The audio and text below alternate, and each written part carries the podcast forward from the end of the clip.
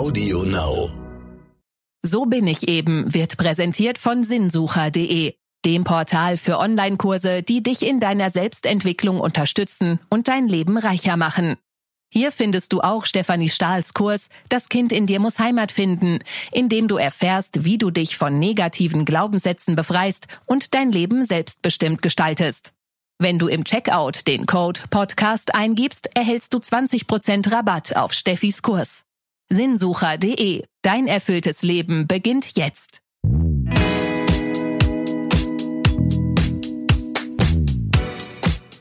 Hallo und herzlich willkommen zu So bin ich eben, euer Psychologie-Podcast für alle Normalgestörten mit Stefanie Stahl und Lukas Klaschinski.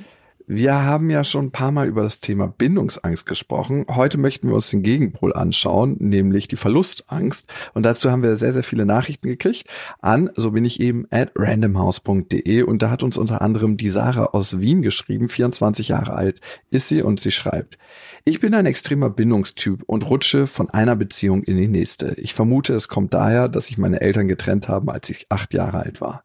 Wenn ich gerade keine Beziehung habe, ertappe ich mich, wie ich sofort an die nächste Beziehung denke. Ich habe schon fast Angst, den passenden Partner zu verpassen und versuche es daher mit jedem. Sobald die andere Person Interesse an mir zeigt und mir Aufmerksamkeit schenkt, kann ich mir eine Beziehung vorstellen. In der Beziehung leide ich dann unter Verlustängsten und tendiere dazu, die andere Person einzuengen. Ich will eine Beziehung, bei der man 24 Stunden am Tag aufeinander hängt. Wie kann ich diese Verlustangst und diesen Bindungszwang auflösen? Ähm, ja, das ist ja schon recht intensiv, wie die Sarah das erlebt. 24 Stunden, wow. Ja, und hinter Verlustangst äh, verbergen sich natürlich verschiedene psychologische Aspekte. Zum einen ähm, hängt das sehr eng mit dem Selbstwertgefühl zusammen mhm. und ähm, unserem psychologischen Grundbedürfnis auch nach äh, Selbstwerterhöhung. Das heißt, die Sarah wird im tiefsten Inneren das Gefühl in sich hegen, dass sie irgendwie so, wie sie ist, nicht wirklich liebenswert ist. Also mal allgemein gesprochen. Also sie rechnet eigentlich damit verlassen zu werden. Daher ja die Verlustangst. Wenn sie von sich so überzeugt wäre, dass sie sagt, wieso, ich bin doch super und jeder Mann kann sich doch wirklich freuen, wenn er mich so als Hauptgewinn erhält, dann hätte sie natürlich auch keine Verlustangst, sondern sie scheint äh, Selbstzweifel in sich zu hegen das heißt, da ist ein ganz, ganz wichtiger Ansatzpunkt für Sie, zu gucken, wie ist es um mein Selbstwertgefühl bestellt und was kann ich machen, um mein Selbstwertgefühl zu stabilisieren. Ein anderer wichtiger Aspekt ist eine überwertige Angst vor dem Alleinsein.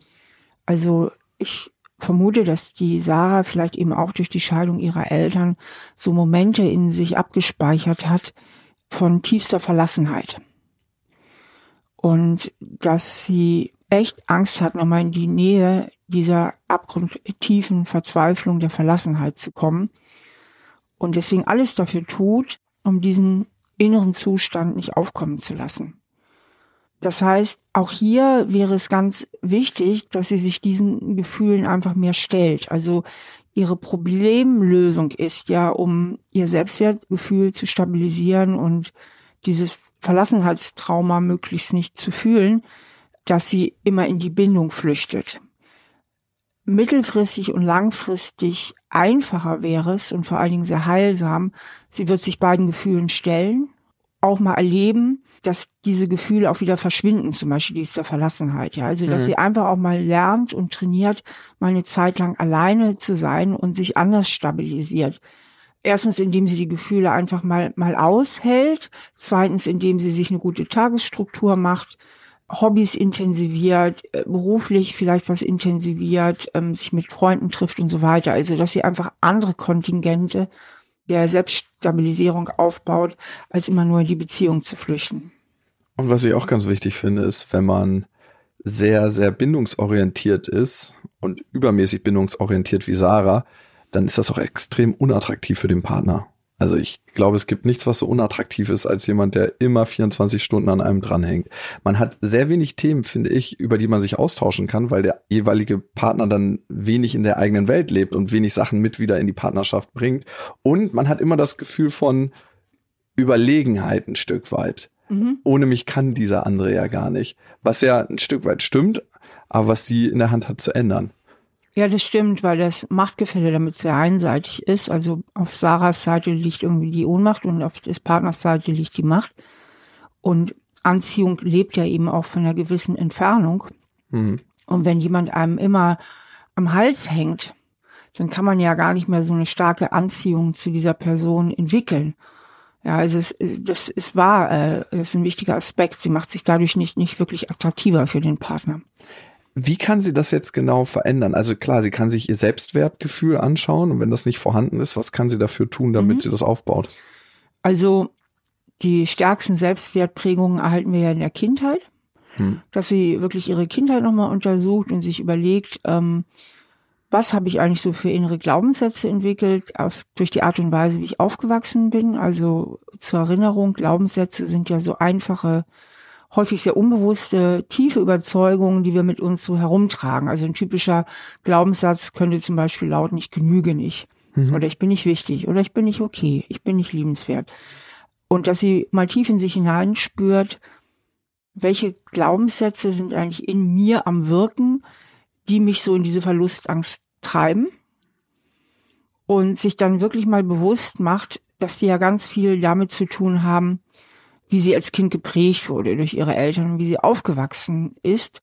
Das heißt, dass diese Glaubenssätze eigentlich gar nichts über ihren wirklichen Wert aussagen, sondern nur darüber etwas aussagen, wie ihre Eltern drauf waren und wie sie aufgewachsen ist. Das heißt, eigentlich gehören die Glaubenssätze nicht zu ihr, sondern vielmehr zu ihren Eltern. Und deswegen versucht auch diese Glaubenssätze in sich zu eliminieren, beziehungsweise sie durch funktionale Glaubenssätze zu ersetzen. Zum Beispiel, indem sie aus einem Ich genüge nicht ein Ich genüge macht.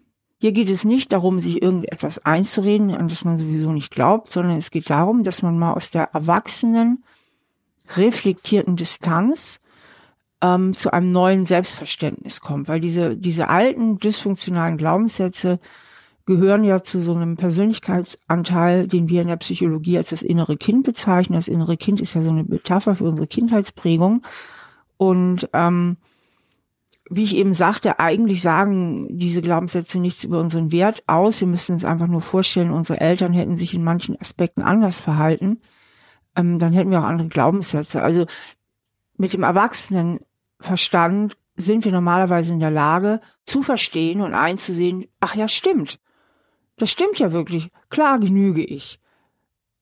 Ich genüge heißt ja nicht, dass ich in jeder Hinsicht perfekt bin. Und natürlich mache ich auch Fehler. Natürlich gibt es Bereiche, wo ich mich weiterentwickeln darf. Aber im Großen und Ganzen genüge ich erstmal.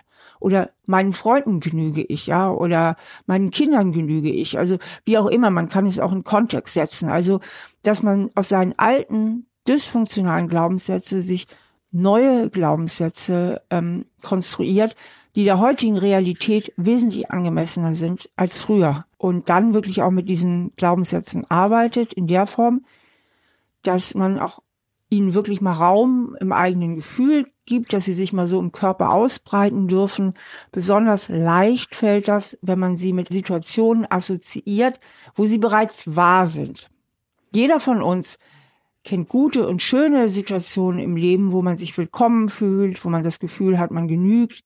Zum Beispiel, wenn Sarah ähm, sich dann sagt, okay, ich genüge und ich bin gut so, wie ich bin und dann zum Beispiel sich vorstellt, wie sie mit Freunden beisammen ist, wie sie sich da wohlfühlt, wie sie sich angenommen fühlt oder wie sie, was weiß ich, mit ihrem Hund im Wald spazieren geht oder einen Tag am Meer verbringt. Also das einfach auch mit schönen Situation im Gehirn assoziiert und dann eben diese positiven Gefühle auch in sich aufsteigen lässt und ihnen im ganzen Körper Raum gibt, damit das nicht zu theoretisch bleibt, sondern tatsächlich auch ins gefühlte Erleben übertragen wird. Hm. Was ich finde, ist noch ein wichtiger Punkt verlustängstliche Menschen sind ja oft überangepasst, ne? Ja. Das heißt, in der Partnerschaft begegnen sie dem anderen manchmal nicht so, wie sie wirklich sind. Das heißt, die Authentizität kommt da zu kurz und ich kann den anderen Menschen nie so erleben, wie er ist. Es findet gar keine wirkliche Begegnung statt dann ganz, ganz oft. Also weißt du, was ich meine damit? Ja. Und das finde ich schwierig, auch in, in der Anziehungskraft, was wir schon hatten. Also Authentizität bedeutet ja, dass ich mit all den Gefühlen, die zu mir gehören, ähm, dass ich die zulassen kann. Was, was anderes ist, als sie unreguliert einfach auszuleben. Darum geht es nicht. Aber dass ich in guten Kontakt zu all meinen Gefühlen bin und ähm, Menschen mit Verlustangst haben als Kinder irgendwie die Botschaft erhalten, dass sie so wie sie sind nicht liebenswert sind, sondern dass sie sich irgendwie an die elterlichen Ansprüche anpassen müssen, um zu genügen. Oder wie Sarah, ich weiß ja nicht, wie ansonsten ihre Kindheit war, auch wie ihre Eltern noch zusammen waren. Wahrscheinlich haben die Eltern sich vielleicht auch vorher gestritten oder es gab eine schlechte Ehe und Kinder beziehen sowas ja immer ganz leicht auf sich und denken, ach, das liegt, weil ich den Teller nicht leer gegessen habe oder wenn die Eltern sich bei Kindererziehung streiten, ich bin daran schuld, dass Mama und Papa sich streiten. Also Kinder haben ja so diese Neigung, irgendwie immer alles auf sich zu beziehen und so entstehen dann ja auch diese Glaubenssätze und versuchen sich dann halt irgendwie so gefügig zu machen oder so anzupassen, um halt den Eltern zu genügen oder damit Mama und Papa zusammenbleiben. Also vielleicht ein ganz liebes ein ganz lieber Sonnenschein zu sein, damit Mama und Papa bloß sich nicht trennen und zusammenbleiben. Und so entsteht das eben, dass sie sich früh verbiegen und das eben als unbewusstes Programm mit ins Erwachsenenalter nehmen. Und überangepasst bedeutet eben aber auch, dass ich meine eigenen Bedürfnisse und Wünsche sehr weit in den Hintergrund stelle. Könnte jetzt der Partner von Sarah ihr dabei helfen, ihre Verlustangst zu überwinden oder ist das eine Sache, die nur bei Sarah liegt? Partiell auf jeden Fall. Ähm, auf jeden Fall. Also manchmal ist es ja auch so, das muss man auch dazu sagen, dass Menschen mit großer Verlustangst auch sich geradezu Leute aussuchen, die eher autonom sind. um das zu lernen. Die gar nicht so viel Bindung haben wollen. Ich denke, das hat eben auch was damit zu tun, dass das Autonome, also dieses selbstständige, autonome auf eigenen Füßen gehen und Autonomie als weiteres Grundbedürfnis, was wir haben, psychologisches, bei ihnen ja zu kurz kommt. Also sie, ihr inneres Gleichgewicht ist ja zugunsten der Bindung aus der Balance. Und deswegen finden sie autonome Menschen halt wahnsinnig faszinierend auch, weil sie mhm. genau das haben, was ihnen selbst fehlt und weil Autonome ja auch so eine große Sicherheit ausstrahlen und deswegen erstmal so einen gewissen Schutz versprechen. Also ich sag mal so platt, die breite Schulter, an die man sich anlehnen kann. Und das ist ja genau die Sehnsucht von mhm. Menschen, die verlustängstlich sind. Aber nun kann es ihnen gerade bei den sehr autonomen passieren, dass die vielleicht auch eine gewisse Bindungsangst mit sich bringen und dadurch eben auch sehr unheilvolle Dynamiken angestoßen werden. Aber gehen wir mal davon aus, Sarahs Partner ist ein Mensch, der gut in der Lage ist, Beziehungen zu führen, kann er ihr natürlich wirklich auch ein gutes Stück weit Sicherheit vermitteln. Aber er kann ihr nicht die Aufgabe letztlich abnehmen, denn Wer stark unter Verlustangst leidet, hat ja unglaublich viel Fantasien und auch oft Wahrnehmungsverzerrungen, denn neben der Verlustangst liegt ja direkt dann auch die Eifersucht, die gehen ja meistens Hand in Hand. Und wenn jemand sehr eifersüchtig ist, kann der Partner sich eigentlich fast nicht richtig verhalten, weil die Eifersucht arbeitet ja auch mit diversen Unterstellungen. Ne? Mhm. Also, dass einem ständig unterstellt wird, man hätte irgendjemand hinterhergeschaut, er wird sich irgendjemand interessieren oder man wäre nicht ehrlich und was auch immer. Und da steht der Partner dann natürlich auf verlorenem Posten und das kann sagenhaft anstrengend und nervig sein, weil dadurch ja auch ganz schöne Situationen und Momente einfach zerstört werden können durch so einen sinnlosen Eifersuchtsanfall. Hm. Sarah, vielen Dank für dein Vertrauen und viel Glück auf deinem Weg. Aus ähnlichen Themenfeld heraus hat uns Ralf geschrieben an, so bin ich ihm at randomhouse.de. Er steht nur eigentlich schon am Ende seiner Beziehung. 34 Jahre alt ist er und er schreibt, wie kann ich mich aus einer emotionalen Abhängigkeit befreien? Ich bin in einer Beziehung, die ich gerne verlassen würde, aber es einfach nicht schaffe. Die Angst ist zu groß. Ähm, okay, Ralf hat jetzt nicht präzisiert, wovor er so große Angst hat, aber so viel Angst hat, wirklich alleine dazustehen und das Leben allein nicht geregelt zu bekommen oder ob er so einen Glaubenssatz in sich beheimatet wie ich darf nicht enttäuschen und damit mhm. auch ich darf mich nicht trennen. Das ist ja manchmal auch ein Grund, warum Leute sich ganz schlecht trennen können, weil sie bei dem Gedanken so viel Schuld auf sich laden, ja, dass sie das Gefühl haben, ich mache mich total schuldig, wenn ich jetzt meinen Partner oder meine Partnerin verlasse. In beiden Fällen müsste ich genau mit diesen Themen arbeiten. Also die Angst vor dem Alleinsein, also mir wirklich vergegenwärtigen, woher kommt diese Angst, kommt mhm. die aus der Vergangenheit, mir vergegenwärtigen, dass ich heute groß bin, dass ich heute in der Lage bin, allein zu leben und auch eine gute Struktur aufzubauen. Also eben zu gucken, dass man seine Tage ganz gut strukturiert. Also für Singles ist ja manch, meistens der Sonntag irgendwie so ein Horrortag, wo dieses Gefühl des Alleinseins besonders stark ist. Während, während der Woche hat man mehr Ablenkung durch die Arbeit und mehr hm. sozialen Halt auch. Ne?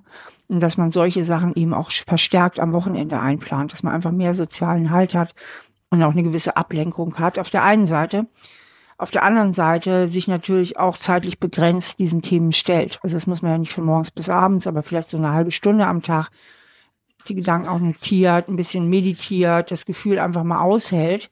Ja. Und auch dadurch auch erlebt, dass man es aushalten kann und dass diese Gefühle sich auch wieder auflösen. Ich meine, bei positiven und guten Gefühlen wie Freude und Glück wissen wir immer, oh, dieser Moment hält nicht ewig an, der hält nicht ewig an. Aber bei unseren schlechten Gefühlen denken wir oft, ähm, die hören nie wieder auf. Und natürlich hören die auch auf. Das finde ich ganz wichtig, dass man sich ein bestimmtes Zeitfenster nimmt, um diese Gedanken wahrzunehmen, diese Gefühle wahrzunehmen und dann sagt, okay, jetzt hat das auch mal wieder Pause und ich widme mich meinem normalen Leben, weil sonst kann das sein, dass sich so eine Gedankenspirale anwirft und man ist da drin gefangen und man erneuert auch immer wieder diese negativen Gefühle durch meine Gedanken, die angestoßen werden. Und dann wird meine schlimmste Befürchtung wahr. Richtig, richtig. Also Grübelzwänge sind ja so der etwas hilflose Versuch des Gehirns, eine Situation, die irgendwie aus der Kontrolle geraten ist, unter Kontrolle zu bringen. Und Verlustangst oder Alleinsein, wenn man es schlecht aushält, ist eine aus der Kontrolle geratene Situation sozusagen. Und dann will das Gehirn diese Baustelle unbedingt beseitigen. Und daraus können eben diese Grübelzwänge entstehen, nur sie bringen einen kein bisschen weiter. Und mein probates Mittel gegen Grübelzwänge ist, äh, die Sorgen und damit auch die Lösungsansätze zu verschriftlichen. Ah. Denn wenn ich etwas auf dem Zettel habe, das ist wie mit einer Einkaufsliste, mhm. dann weiß mein Gehirn, im Zweifelsfall steht alles auf dem Zettel und muss nicht alles immer wieder repetieren und wiederholen. Ähm, das heißt, dass man sich, was weiß ich, eine halbe Stunde am Tag hinsetzt und grübeln darf und das aber auch wirklich verschriftlicht. Mhm. Denn gerade auch, wenn man Sachen aufschreibt, ist man ja auch genötigt, manche Dinge bis zum Ende zu denken. Und das kann schon wieder zu Lösungen führen.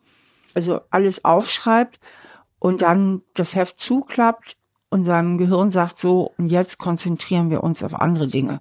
Ja. Also was da ganz, ganz heilsam ist, ist die Konzentration dann auf das Hier und Jetzt. Und immer wenn ich mich erwische, dass mein Gehirn wieder zu grübeln anfängt, dann sage ich, pass mal auf, das steht alles im Notizblock. Und sich auch zu sagen, diese Gedanken bringen dich jetzt keinen Schritt weiter und dann mit aller Macht zu versuchen, die Aufmerksamkeit wieder auf das Hier und Jetzt zu richten. Also sich der Aufgabe, der Tätigkeit, was man eben gerade macht, darauf die volle Konzentration. Total guter Tipp. Ja, ich mache das auch so, dass ich ähm, To-Do-Listen führe, natürlich, aber es muss auch so eine emotionale To-Do-Liste geben, weil das Gehirn hat ja tierische Angst davor, in Anführungsstrichen, das zu vergessen. Darum wiederholt es das immer, darum kommen die Gedankenschleifen zustande. Genau. Und wenn wir es haben, dass wir es auf den Zettel geschrieben haben und äh, damit abgespeichert haben für unser Gehirn, kann sich unser Gehirn in dem Moment entspannen und sagen, okay, es steht auf dem Zettel, ich kann mich wieder auf neue Sachen genau. konzentrieren. Wunderbar. Ja wär, ist das auf jeden Fall eine Lösung. Das ist mir auch immer ganz wichtig, dass so kleine praktische Hinweise gegeben werden und dass man so ein bisschen Fahrplan an der Hand hat für sich selber, den man dann auch umsetzen kann. Weil dieser, dieses Gedanken aufschreiben hilft ja auch in anderen Situationen, wenn ich mir zum Beispiel Gedanken darüber mache, was ich für ein Gespräch mit meinem Chef führen werde oder ähm, wenn ich ein Problem habe, was ich mit meiner Partnerin, mit meinem Partner ansprechen möchte, das auch einmal aufzuschreiben, bevor es immer nur spult und spult und spult, kann auch genau da helfen, sich im Alltag zu entspannen und auf das Hier und Jetzt äh, zu konzentrieren. Und man sagt immer so schön, das ist der einzige Moment, den wir haben. Es ist so. Mhm. Und doch verbringen wir so wenig Zeit in ihm. Das stimmt. Und je heller das Hier und Jetzt strahlt, desto dunkler ist die Vergangenheit und die Zukunft. Das kann man mm. sich vorstellen wie auf einer Theaterbühne, wo man im vollen Scheinwerferlicht steht und das als Symbol für das Hier und Jetzt nimmt, liegt die Zukunft im Dunkeln. Also die, unsere Ängste sind ja auch immer zukunftsgerichtet. Mhm. Man kann ja immer nur Angst vor etwas haben. Aber auch die Vergangenheit liegt dann in dem Moment im Dunkeln hinter der Bühne. Und wie unser Gehirn da gepolt ist, finde ich, merkt man am schönsten in so Todesmomenten. Also wenn man Nahtoderfahrung hat, dann ist man total im Hier und Jetzt. Ja, genau, die haben wir ja auch permanent. Nein, ganz Das ist ganz so schön, wie du das immer alles wieder so aufs ganz normale Alltagsleben reduzierst, Luki. Toll, ne? Danke für den. Ich neige ja mal dazu, so ein bisschen abzuheben, aber du bringst mich immer wieder auf den Boden. Sehr gerne. Wenn ihr Themen oder Fragen habt, dann schreibt uns gerne an. So bin ich eben at randomhouse.de. Ich würde gerne noch eine weitere Mail mit reinnehmen. Die kommt von Jana28 und sie schreibt, ich bin mittlerweile 28 Jahre und habe noch nie eine Beziehung geführt. Ich lerne viele Männer kennen, die mir auch anfänglich gut gefallen, aber ich verliere unglaublich schnell das Interesse an ihnen. Woran kann das liegen?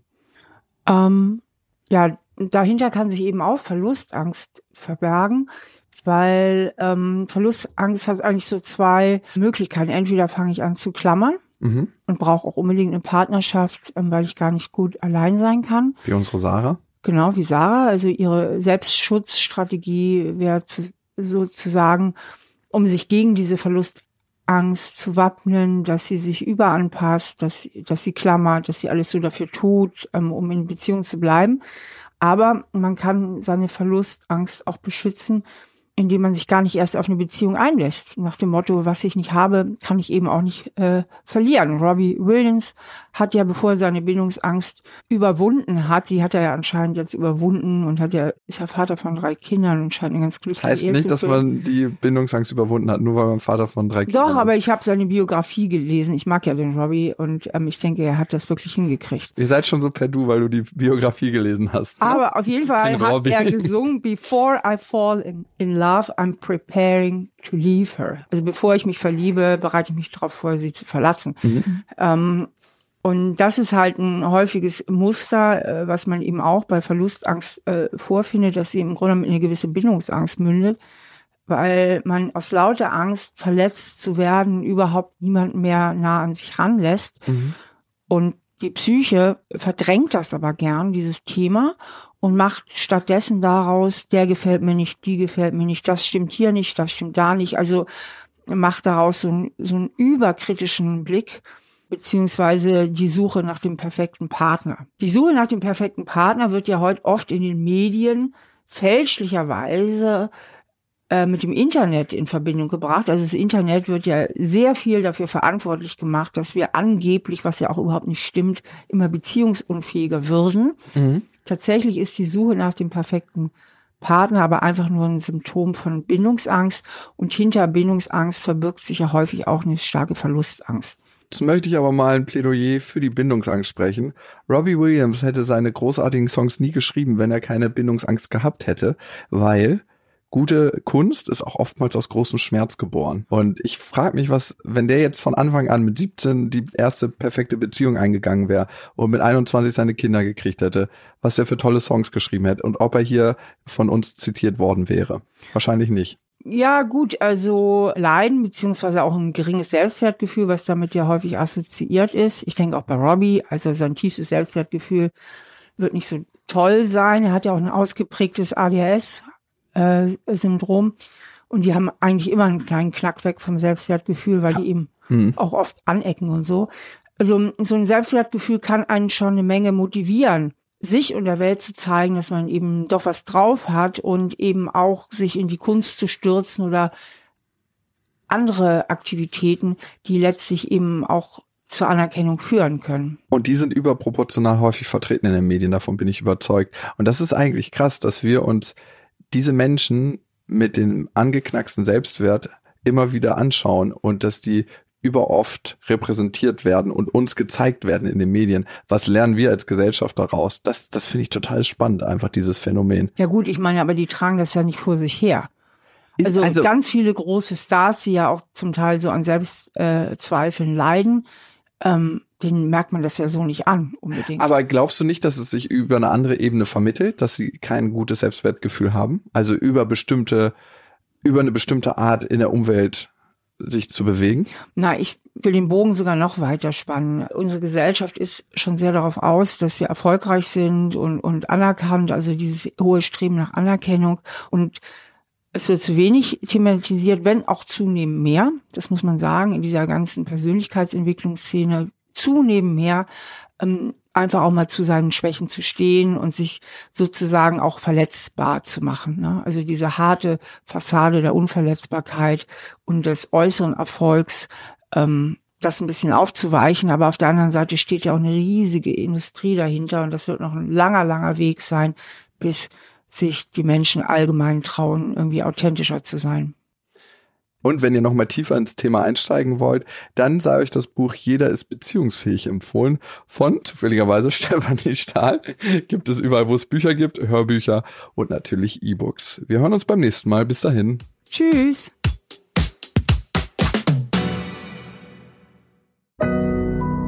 Audio Now.